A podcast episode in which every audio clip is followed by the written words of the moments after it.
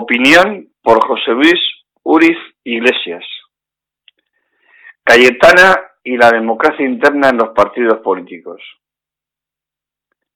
El pasado lunes se produjo un terremoto en el seno de uno de los partidos clásicos de nuestro país, el Partido Popular.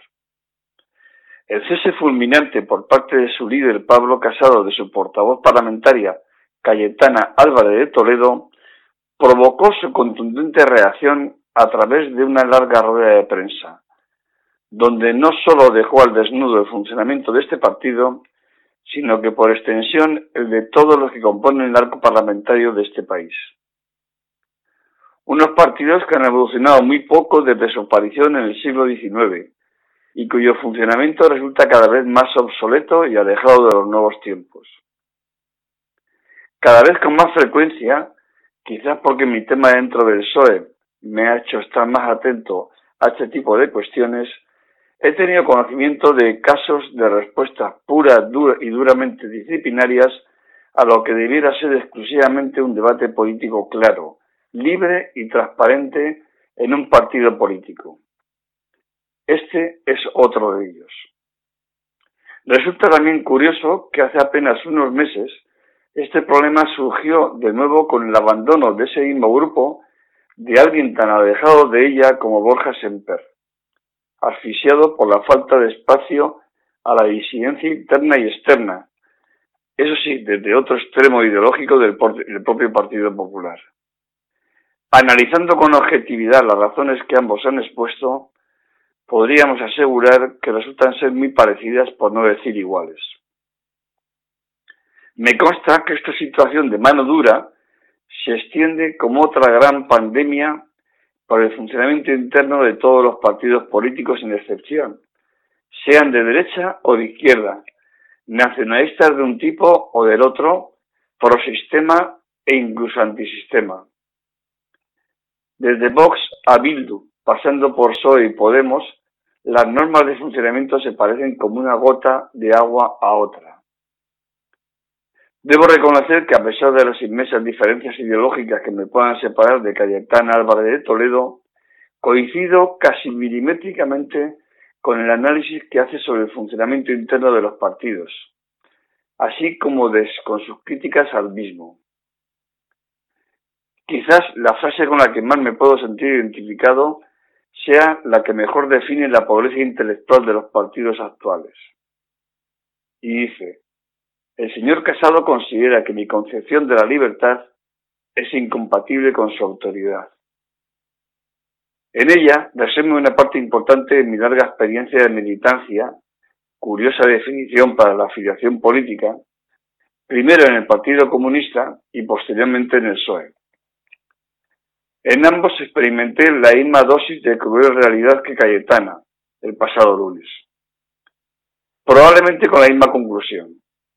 La libertad es incompatible con ese derecho. Dicho de otro modo, la libertad intelectual es incompatible con la pertenencia a un partido político. Las siguientes frases que pronunció no hacen sino confirmar esa lamentable experiencia. Un partido político no es un ejército en el que se pueda funcionar con ordeno y mando, ni tampoco una secta. O es una forma de esclavitud formar parte de un partido en el que no te puedas expresar con libertad. Bienvenida al club Cayetana, bienvenida a la cruda realidad. Los partidos actuales, todos ellos, sí son un ejército férreo y disciplinado, sin ningún resquicio para la discrepancia, donde se funciona con orden y mando. Sí son sectas Cayetana, sí lo son. Siempre he denunciado, con nulo éxito, la situación en el interior de esos partidos políticos en lo que se refiere a esa falta de democracia interna. Incluso he trasladado esas tesis a mis aportaciones en los diferentes congresos del PSOE cuando militaba en él. Lógicamente, siempre derrotadas. Los partidos, amiga Cayetana, por si no lo sabías aún, ahora supongo que ya sí, se han convertido en una inmensa máquina electoral desideologizada en la que prima exclusivamente la disciplina. sumisión, en mi opinión, cercenando cualquier debate, cualquier disidencia que pueda suponer un peligro para las élites que los dirigen, aunque generalmente la intenten disfrazar con el ropaje de que esa praxis debilita al partido y por ello puede ser castigado electoralmente.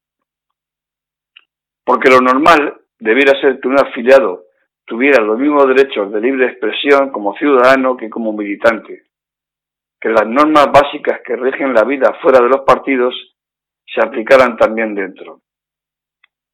Lamentablemente, en muchos casos, eso no es así.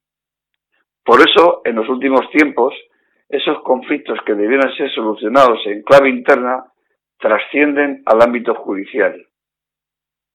El último ejemplo se está dando en el seno de Podemos. Quizás sea este el momento, aunque solo sea para recuperar la confianza perdida en el seno de nuestra sociedad, que percibe esos partidos como un peligro, de poner fin a esta situación y emprender una profunda transformación de los mismos. Podría ocurrir que el primero que tenga valor de hacerlo acabe teniendo un plus electoral inesperado. Quizás si Cayetana sigue implicada en esa lucha, pueda suscitar apoyos complejos. ¿Por qué no crear un grupo de debate y de alguna manera de presión que lidere ese cambio independientemente de las ideas que en otros aspectos se puedan tener? ¿Por qué no abrir un proceso de reflexión para conseguir que los partidos dejen de ser una maquinaria al servicio de sus dirigentes, una fuente de empleo, curiosamente para los sectores más jóvenes que acceden a ellos y que debieran ser precisamente por eso los más rebeldes y críticos, que genera dependencia y sumisión a quien tiene el poder de repartirlo? También deberíamos ser capaces de convertir sus paredes, ahora de cemento opaco, en cristales transparentes, fomentando así la libertad de expresión, los debates activos públicamente, rotaciones constantes en su dirección y en sus cargos públicos, incompatibilidad de estos, límite de mandatos, listas electorales, etcétera, etcétera. Que los partidos se conviertan realmente en una maquinaria al servicio de la sociedad, en los que acceder a cualquier cabo suponga un esfuerzo de dedicación a ello y no una prebenda.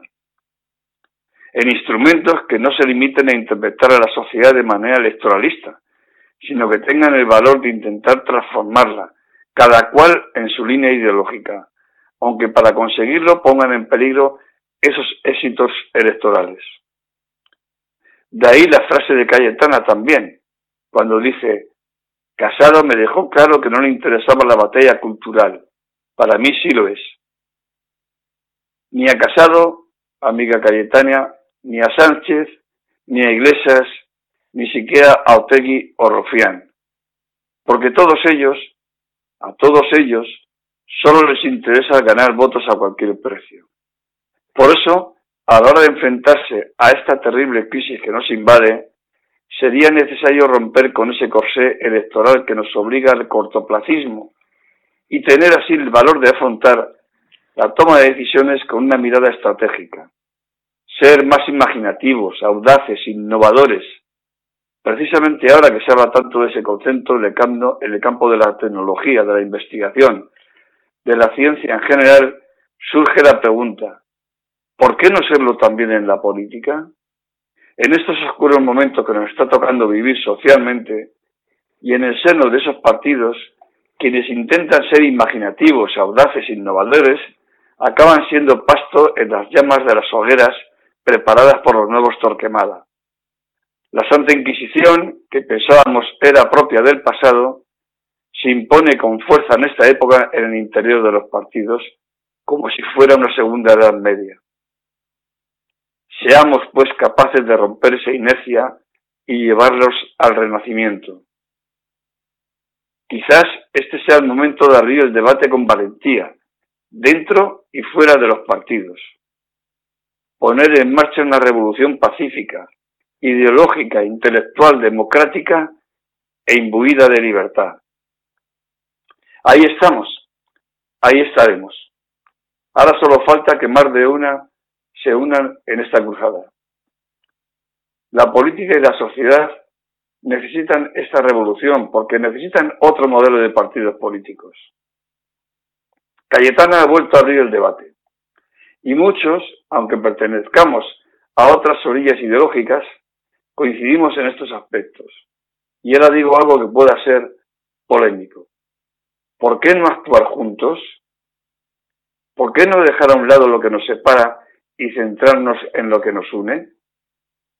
Sería una inmensa aportación al bien común. Eso sí sería algo verdaderamente revolucionario. Gentes de derechas y de izquierdas, nacionalistas y centralistas, unidas con un mismo fin, la transformación profunda del sistema de partidos, de la manera en que se comportan y funcionan en nuestro país. Veremos. José Luis Uriz Iglesias.